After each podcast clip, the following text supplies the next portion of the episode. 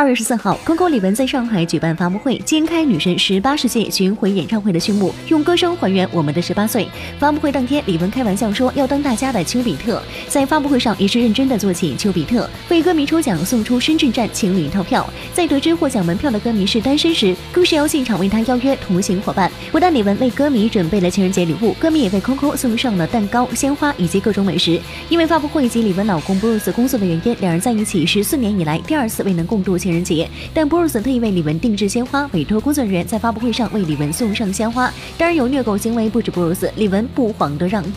因为他人在国外，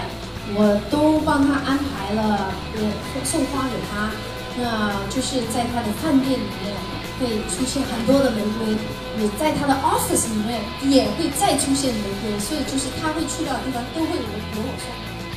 这狗粮撒的，现场粉丝都大呼：“我只想静静的听歌。”不过算起来，距离 Coco 上一次二零一零年 East to West 的世界巡回演唱会已整整过去七年的时间，粉丝们都等得望眼欲穿了。而之所以在过去七年中，Coco 一直没有再举办个人演唱会，他坦言是怕没人听。呃，本来真的不敢开演唱会，不敢开，呃，因为我怕不不够人去看，真的，我本来是怕不够跟你去。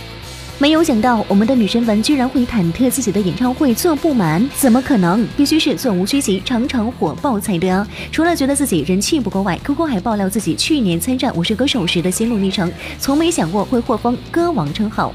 因为第一集成绩很差，我觉得我应该大概四四集之后就可能被淘汰了，没有想到会有这个机会赢到歌王。